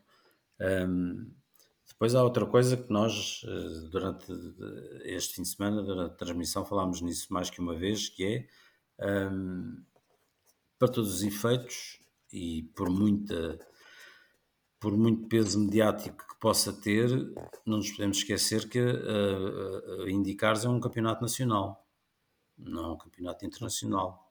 Pode ir correr ao Canadá, mas é um campeonato nacional, é um campeonato americano nos Estados Unidos. Um, e portanto também não pode ter um peso enorme em termos de pontos de superlicença. Mesmo assim, tem os mesmos, acho que tem o mesmo peso, por exemplo, do, do, da Fórmula E, que é um campeonato do mundo.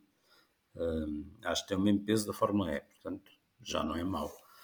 Um, dito isto, um, podem ser abertas exceções, uh, mas eu acho que se entramos por aí estamos a abrir, estamos a abrir precedentes que, que não só são perigosos, como são injustos para quem, para quem investe para quem investe em carreiras na Fórmula 3 e na Fórmula 2, são injustos para as equipas de Fórmula 1 que têm as suas academias de pilotos e que investem nisso, independentemente depois se os aproveitam ou não, que é o caso do Piastre, mas isso é outra, é outra guerra. um, e portanto um, vem, vem perverter um bocado tudo, tudo isto. Um, temos, temos uh, vários pilotos na Fórmula 2 que se calhar tinham, tinham talento para, para entrar na Fórmula 1 e de repente, porque dá muito jeito à Fórmula 1 ter um piloto americano por causa do, dos mercados, vamos uh, passar por cima das regras da superlicença só para ter um piloto americano. E não, não, não está aqui em causa se ele tem valor ou não. Não, não é isso que está em causa. Está em causa é que isto se foram feitas regras, uh, há que as respeitar. Também não. Porque é que o Colton Herta não vai fazer uma época de Fórmula 2 para a Europa? Para a Europa, para, ele não corre só na Europa, a Fórmula 2, mas porque é que não vai fazer uma época de Fórmula 2 para uma, para uma das melhores equipas, por exemplo? Uh, e, e, assim consegue os pontos necessários. Agora, um, aqui o problema é que hum, o Colton Herta agora já está, uh, já está a servir um bocado como arma de chantagem também.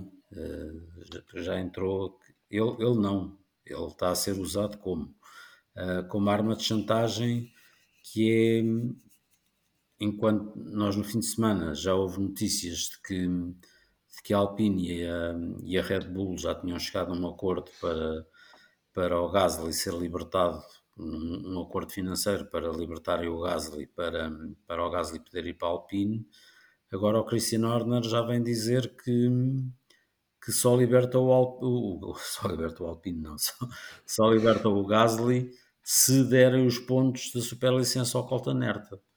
Pá, isto já é. Isto aqui agora já é jogar um bocado baixo. Já é. Já é fazer aquela chantagem zeca que. um bocado de escola primária. De, só, só, só te dou um Berlim se me emprestares a bola. Não, não, não, esta é a parte. a parte fuleira da Fórmula 1. Não, não tem piada nenhuma. Uh, e portanto está-se aqui, a, está aqui a arranjar um problema com sem, sem grande necessidade, quer dizer, com, com alguma necessidade porque querem pôr um piloto americano, por causa do mercado americano. Mas eh, pá, tem o Sargent na Fórmula 2, pois. que é americano, pá. mas pronto, o Sargent não tem, não tem nome na, na América. Porquê? Porque fez as coisas como deve ser, vai, vai, vai fazer a Fórmula 2, faz, vai fazer as formas de promoção como, como deve ser e por causa disso não tem nome na América. Também é um bocado injusto para o, para o rapaz, não é?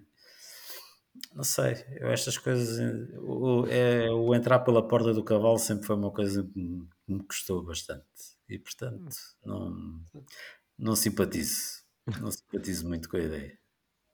Eu por acaso tenho outra, tenho outra perspectiva não, eu na, na, minha ótica, pronto, é óbvio que isso está estabelecido, Fórmula, as campanhas de promoção à Fórmula 1 são, são para isso mesmo, é para, é para dar essa instrução aos pilotos para, para subir e pronto, é para isso que os pontos estão feitos.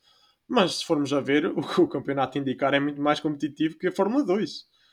E o Colton Herta, já fui aqui ver os dados, um, o Colton Herta fez terceiro lugar em 2020 ele tem 22 anos agora, portanto, com 20 anos, ele numa indicar fazer terceiro lugar, o, o piloto é bom. Ele é bom e. Não, não é isso que está em causa. O, o Zac Brown. Sim, sim, sim. sim, sim Brown sim. já disse que, pelo, pelo que, que a McLaren viu em.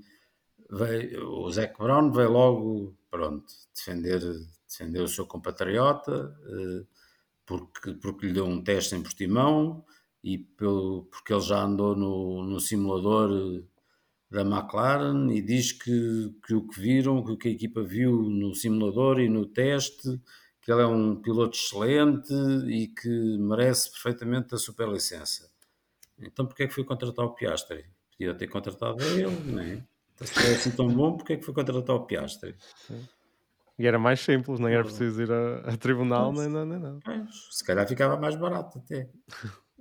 Ah, mas o Piastri, o Piastri também era um. Opa, parece ser um talento geracional, ganha tudo à primeira, Fórmula 3, Fórmula 2. Eu acho que o Piastri deve ser fantástico, deve ser um piloto fantástico e acho que pode fazer uma grande carreira na Fórmula 1. Um, não começou da melhor maneira, mas pronto. Uh, mas, mas como piloto, acho que deve ser um talento fantástico por tudo o que mostrou até agora. Um, agora, se, se o Zac Brown tem, tem a preocupação de vir fazer estes elogios todos ao Colton Herta, não sei porque é que não o contratou, então. É? Também é verdade, também é verdade. Dá que pensar. Sim, não, mas eu a escrever, hum, a escrever um artigo aqui do Colton Herta, eu agora também faço umas coisitas para, para o Autosport. É, é, aquele trabalho de verão que o Sérgio fez para, para a bola. Pronto. Mas aqui a fazer, eu vi que o Colton Herta só ganhou 20 pontos na licença por fazer o terceiro lugar para, para indicar. E para mim, a indicar, sendo um campeonato mais competitivo, tudo bem, é, é nacional, ok. Mas os pilotos vão para lá, os, os, pilotos bons depois, bons depois do mundo da Fórmula 1, vão para lá para, para indicar. Como é que só dá 20 pontos? Eu acho que a, as pontuações aqui, os pontos de licença, ainda são muito baixos a indicar. E estou a falar de, um 20, de 20 pontos para um terceiro, mas se eu vou, por exemplo, para, para um quinto, já só dá 8. E. Hum não sei. E o João estava há bocado aqui a falar dos, dos treinos livres, mas nem se, nem se o Colton Herta fizesse todos os treinos livres até ao final da época, uh, ele conseguia alcançar os 40 pontos, porque faltam 7 corridas, se não estou em erro, Uhum. e ele faltam-lhe 8, e ele só consegue ganhar um ponto por cada treino livre que fizer. Eu acho que é muito complicado para um piloto estar por fora, e, e acho que há outros caminhos, não sei, não, não vejo mal nisso. Mas era, é- era mau estar a mudar as regras por causa de um piloto, e é óbvio que depois as outras equipas que investem em academias, que não Red Bull, epá, estou a imaginar a Mercedes a, a cair em cima, e a, a própria Ferrari a cair em cima depois da, da FIA, e, e, e fazem bem, pronto, é isso. Pois, eh, mas este, este sistema de pontos já existe há muito tempo, não é de agora, não é? Isto não foi inventado agora, isto já existe há muito tempo, portanto, Sim. este problema já. Quando ele foi terceiro no campeonato já existia este, este sistema de pontos, portanto, eh, é um problema sim. que já levantou-se agora porque, porque foi agora que se lembraram de ir buscar um piloto americano. Mas eh, eu por acaso estava a ver, eh, há aqui uma pequena diferença. eh, a Fórmula E dá os mesmos pontos a partir do terceiro. Porque para o primeiro e para o segundo dá menos pontos que a, que a, que a indicar. Dá, a indicar dá 40 e 30 e a Fórmula E dá 30 e 25. Depois a partir do terceiro é que dá, é que dá os mesmos pontos que, que a indicar. E uma das opções que falou era mudar a pontuação da indicar retroativamente e dessa forma o Colton Herta ia sair. E, pá, mas isso então não, isso não, não se mudam coisas retroativamente. É como Sim. as leis. Há regras retroativamente, isso não existe. Sim, mas vamos dá. ver qual é Não. que vai ser a opção. É, eu concordo que, vai, vai ser, vai ser fazer, fazer um jeitinho. sim, como, tanto, como muitas vezes se fazer na Fórmula 1, não com as licenças de pontos, Sim, mas mas- com outras claro. coisas. Claro. Sim. Ah, Mas, mas mas vai eu- haver, mas vai haver polémica e vai haver boca. Pois vai, e bem, e bem, e bem. e vai haver. É isso. Eu não concordo em mudar as regras, mas se calhar as pontuações são um bocado apertadas, era só isso. Sim, sim, pode-se discutir isso. Sim, Mas para a frente, não para trás. Sim, sim, claro, claro. Por outro lado, o Daniel Ricciardo parece que está aqui na porta de saída. Ele houve aquele anúncio não oficial a falar com o Sérgio Pérez Sim, durante no, Sim. no circuito, mas parece que um ano sabático, que eu temo que se torne uma despedida definitiva, parece um caminho é, provável. o, o sair e depois voltar a entrar é uma coisa que não, não é para muitos. Eh, foi, foi- o Alonso conseguiu, o, o Albon também conseguiu, mas eh, um bocadinho agarrado ali à Red Bull. Mas, eh, mas por exemplo, o Hulkenberg não conseguiu. Tirando, tirando aquelas corridas avulsas que foi fazendo pela, pela Aston Martin, um, o Hulkenberg não conseguiu. Uh, o sair e voltar a entrar é, é muito complicado. E eu não, não vejo, até porque há mais, há mais nomes uh, interessantes na Fórmula 2 uh, a quererem entrar na, na Fórmula 1 e, e que podem ser. Como, olha, o Porsche, por exemplo, é um nome, é um piloto que me parece bastante interessante para entrar na Fórmula 1. Um, e, portanto, que não entrará em 2023, mas, por exemplo, para 2024 pode ser, pode ser um, um, um candidato a entrar. Um, e isso também vai, vai, tapar, vai tapar mais, mais buracos. Portanto, eu vejo o Ricardo a sair, mas não o vejo a voltar, sinceramente. E, e eu acho que era mais. Eu percebo os pilotos com com, com esta fixação da Fórmula 1. Pá, porque a Fórmula 1 é Fórmula 1, não, não há outro campeonato que, que se assemelhe e percebo que eles fiquem E o com Magnussen apercebeu-se disso muito rapidamente. O Magnussen foi outro que, que, saiu e que voltou, mas voltou, nem ele esperava voltar. Ele, não? ele já tinha feito, já tinha a agulha feita para o outro lado, daquilo caiu-lhe do céu, nem ele sabe como, mas uh, porque ele não estava nada à espera disso. Uh, o, onde é que eu ia? ia... Era ah, difícil ah, voltar. Uh, sim, estava, uh, os pilotos têm sempre a fixação da Fórmula 1 e faz todo o sentido porque não há nada, não há nada que se pareça, que se assemelhe à Fórmula 1. Mas uh, de vez em quando deviam, deviam pensar, deviam pôr a, a sua carreira à frente do, do seu sonho é, é estranho como é que um piloto com tantos anos de Fórmula 1 continua a sonhar com a Fórmula 1, que é o caso do Daniel Ricciardo. Ele, ao fim destes anos todos de Fórmula 1, o seu sonho continua a ser correr na Fórmula 1. E só isso é que justifica que ele, que ele esteja disposto a fazer um, um ano sabático e a acreditar que tem lugar em 2024. A não ser que nós não saibamos e que ele de facto já tenha algum acordo para 2024. Poderá acontecer, mas eu não, não estou a ver onde. Um, mas uh, e por isso eu acho que ele devia estar, estar já a pensar em vez de anos sabáticos em estar a correr em algum lado em 2023 noutra, noutra competição qualquer e não ficar parado durante um ano não, faz muito sentido Sim, é, quem sabe? Agora temos o caso de Giovinazzi, se calhar até vai ser o nome que, que vai entrar na AS. E o Giovinazzi fez uma época na Fórmula E, uma época horrível, diga-se por passagem, porque que ele fez na Fórmula E. Ficou como piloto de reserva da, da Ferrari, que para mim sim, sim. o Daniel Ricardo não, não está com ar de, de querer ser piloto de reserva de ninguém, não é? Pois não, sempre e, essas hipóteses. E portanto, no fundo, corta, corta a ligação, uh, parece que dá a ideia que vai custar a ligação à Fórmula 1 e ficar um ano desligado, ficar um ano por fora é sempre mau, porque, porque perde de facto a carruagem. Eh, mesmo se, ficar, se ficares como piloto de reserva, ficas sempre ligado à evolução de uma equipa, consegues ir a briefings, consegues ir ao simulador, mesmo que não corras, estás por dentro, estás por dentro das evoluções, sabes o que é que as equipas estão a fazer, continuas a ir ao paddock, continuas a estar a conversar com as pessoas de outras equipas, continuas a estar por dentro, sabes o que se passa. Se cortas e deixas de aparecer, uh, fica, fica complicado. Uh, é, uma, é uma jogada um bocadinho arriscada. Sim, isso concordo. Sim. E ainda temos vários pilotos, mesmo o Mick Schumacher ainda está com o futuro indefinido. Pois. E o próprio Drogovic também, que vai ser campeão de Fórmula 2, ainda anda a tentar entrar na Fórmula 1, mas parece que vai ter que ser terceiro piloto da Aston Martin ou da Alpha Tauri ou algo assim. Sim, sim, irá mais, é mais para, para uma dessas duas e como, e como piloto de reserva. O, o Mick Schumacher está a ver se se encaixa em algum lado.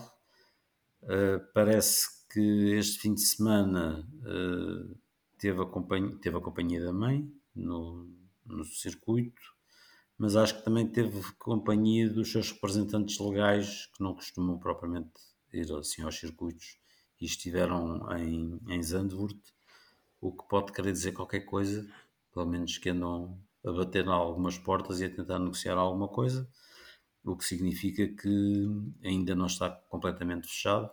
Mesmo, mesmo a porta da ASA acho que não está totalmente fechada, em especial depois de, de, da corrida, embora ele não tenha pontuado, ele fez uma boa corrida. Sim, sim. A equipa é que não ajudou muito neste fim de Pois convém não esquecer que ele perdeu, perdeu 15 segundos em duas paragens, foi 10 segundos mais 5 segundos noutra. Não há corrida que resista numa, numa situação destas, não é? Sim. É verdade. Sim. Não, e parece que a, a, a porta da ASE neste momento é a única que, que faz sentido, parece fazer sentido porque parece que todas as outras opções estão a tapar. Talvez, Talvez veja.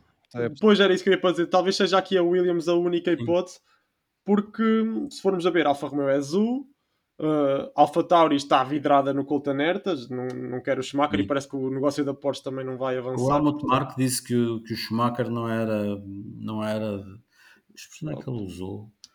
Não era pá, tipo não, não é bem não é da nossa família não é do nosso é. grupo não é não é da nossa gente é, usou-se uma expressão deste género sim ele disse que era piloto júnior da, da Ferrari ou pronto no sim, passado sim. e que prefere usar um, os pilotos da própria academia sim. como o Colton Herta por exemplo ui muitos anos já. pois isso depois é um contrassenso lixada Mas pronto, e depois temos aqui a Alpine, que também é, vai ser Gasly, não, não parece que seja aqui. Por, por muito esforço que o Ocon esteja a fazer para, para o Schumacher, porque parece que o fim de semana do Ocon foi, foi ir à imprensa dizer que quer o Schumacher na equipa. Já, já, vinha, já vinha desde a Bélgica, desde a Bélgica que anda sim, nisso. Sim. É, já na Bélgica tinha dito que queria o Schumacher, que é meu amigo. É, não, mas... Pelos vistos, o famoso sistema de cunhas também, também já chegou à Fórmula 1. É verdade, parece que sim. Não, ele parece. O Schumacher é um. Parece. Está a evoluir, mas eu acho que o Ocon ao lado do Schumacher também ia sobressair um bocado. E se calhar ele. Se calhar é por isso disso. que o Ocon quer o Schumacher. Claro, claro, eu acho que sim. Um, Pronto, eu acho que aqui as portas começam a fechar. Eu acho que a AS é mesmo aquela que faz mais sentido, porque se formos a ver agora os, o desempenho do Magnussen e do, do Schumacher nas últimas corridas, eu acho que o Schumacher tem sido, tem sido melhor, porque o Magnussen tem caído muito o nível. Ele entrou este ano com um nível estrondoso mesmo, Sim. foi mesmo pum, melhor resultado da época, mas agora tem caído um bocado. Sim. Ou o Schumacher tem subido, também pode ser isso. Também, também. Também também. pode ser isso.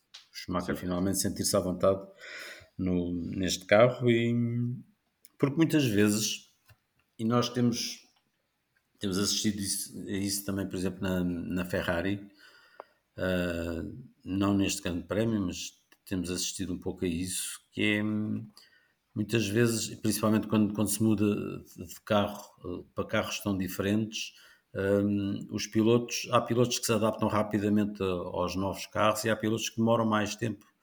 Hum, nós vimos isso, por exemplo, com, com o Carlos Sainz o ano passado e este ano demorou mais tempo a adaptar-se que o, que o Charles Leclerc.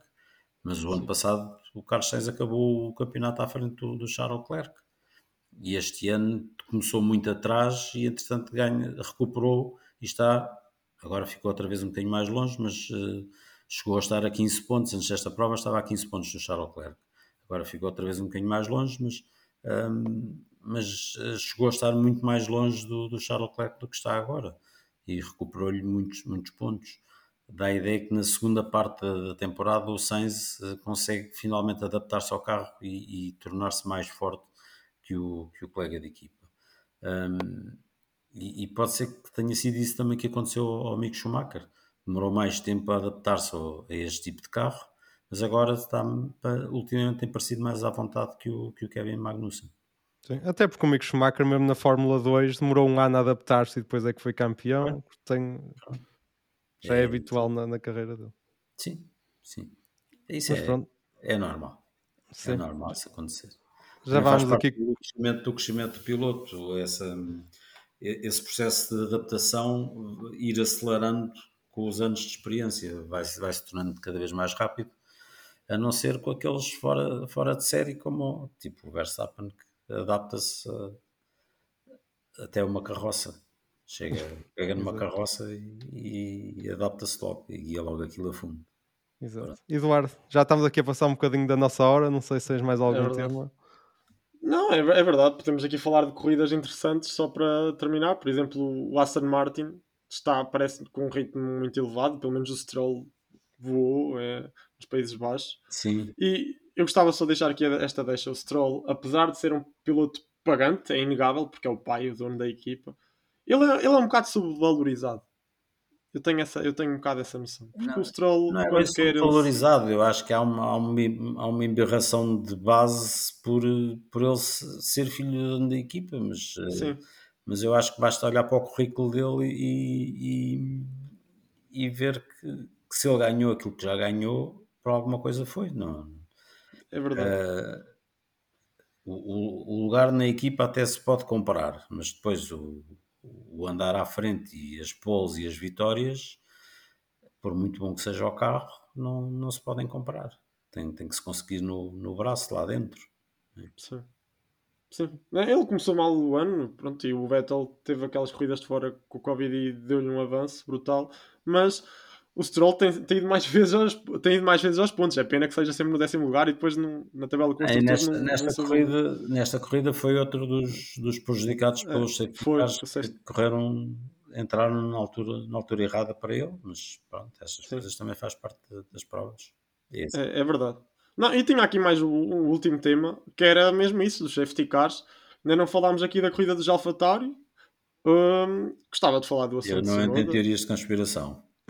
Pronto, é- é- era só, só Não. isso. Não, acho- acho- acho- essa começaram logo a apontar dedos e que, que a Alpha Tauri porque era irmã da Red Bull, que de não sei quê. Eu Acho, epá, desculpa eu ter, mas acho isso só idiota.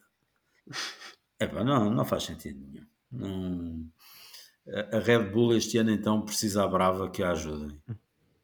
Sim, sim. Precisa mesmo que, que ajudem a inventar um safety car.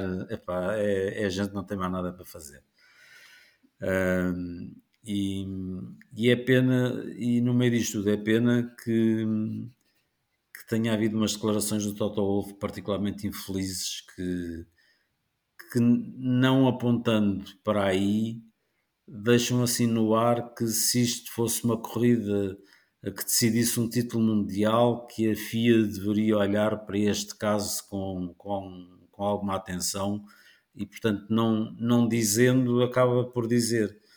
E acho que é particularmente infeliz que o Toto Wolff tenha dito uma coisa dessas, uh, porque depois andamos, andamos a tentar um, que não haja que se acabe com essas abordagens conspiratórias e que, e que a Fórmula 1 volta a ter aquele ambiente que sempre teve numa fase em que isto está, está a ficar demasiado futebolístico um, e, e, um bocado liganístico sem necessidade nenhuma para, e a tentar pacificar um bocado o discurso para depois virem tipos com responsabilidades com, com estes discursos que são, que são só parvos e que não, não fazem sentido nenhum. Não faz. É, não, não tem ponto a ponto se lhe pé. Como eu, Sim, para mim. Eu gosto, gosto de usar uma expressão que é, é um problema esférico, não tem ponto a ponto se lhe pé. Sim, é verdade. Não, e nem fazia sentido, porque se, se o AlphaTauri quisesse parar alguém, parava o, o Gasly, que era o piloto que estava mais atrás, e não o Tsunoda, que era o que ele está por pontos, supostamente. Sim, eu acho que aqui esta questão ganhou esta dimensão porque o Tsunoda acho que lhe faltou um bocadinho de confiança e de firmeza para, da primeira vez que parou ter dito que o carro tinha um problema e, e ele estava a preparar-se para sair do carro, que até já tinha Sim. estava a desapertar os cintos, acho que lhe faltou um bocadinho de confiança para dizer o carro tem um problema, vou parar e sair do carro. Ele, a equipa disse-lhe para continuar e ele voltou a tentar. Eu, eu acho que aí depois falta uma coisa, mas falta não é só o Tsunoda, é, eu acho que há a maioria daquela gente que anda a guiar aqueles carros e, e não só, e também a muitos desportistas de muitos desportos, que é, nós temos muitos atletas de muitos desportos que não conhecem uh, com rigor as regras do desporto que praticam. A partir do momento em que o Tsunoda abre os cintos, tem que dizer à equipe, pá, não posso continuar porque eu estou sem cintos, não posso guiar o carro. Que é uma das regras básicas de, daquilo. Ou, ou ele põe os cintos e sozinho é muito difícil pôr aqueles cintos, uh, sozinho eles não conseguem, têm muitas dificuldades, ou então está ali 20 minutos para pôr os cintos e mesmo assim não sei se consegue, porque aquilo é muito difícil pôr sozinho, por isso é que eles, por isso é que eles têm dois ou três, pelo menos têm um mecânico para lhes pôr os cintos, porque eles sozinhos eh, não conseguem, então tem que dizer à equipa, pá, já terei os cintos, agora já não consigo ir. E o problema é que grande parte do, dos pilotos, mas não é só dos pilotos, se vocês virem, se vocês virem nos vários desportos que há, uh, são poucos os desportistas que conhecem as regras básicas dos desportos que praticam. Uh, é, é, muito engraçado repararem nisso. Uh, até pá, tipo futebol, se vocês virem, há, há, há tipos que não que claramente não conhecem bem as regras dos desportos que praticam. Sim. E essa é uma regra básica, não se pode guiar o carro com os cintos abertos. Não, e, portanto, o que é que ele vai fazer? Vai-se pôr a guiar o carro com os cintos abertos? Pá, é, é óbvio que não pode fazer isso. Sim. E, foi assim que ficou com a quinta primenda e agora tem uma penalização de 10 lugares para Monza. E com isto já estragou a corrida de Monza. Exato. Não só, não só não adiantou nada aquela, como já estragou a próxima. Exato. Não, não faz sentido. É verdade. Mas pronto, próxima semana voltamos a ter grande prémio, não é? o terceiro consecutivo em Monza. Já fizemos é, aqui a nossa previsão que domínio do Verstappen na casa da pode Ferrari. Ser que não, pode ser que seja giro, mas é pelo menos pelo segundo lugar. Não. Mas pronto, nós cá estaremos para a semana, eu e o Eduardo. Sérgio, obrigado pela, pela presença. Obrigado pelo convite. Muito obrigado, Sérgio. E obrigado a todos que nos ouviram. Um abraço.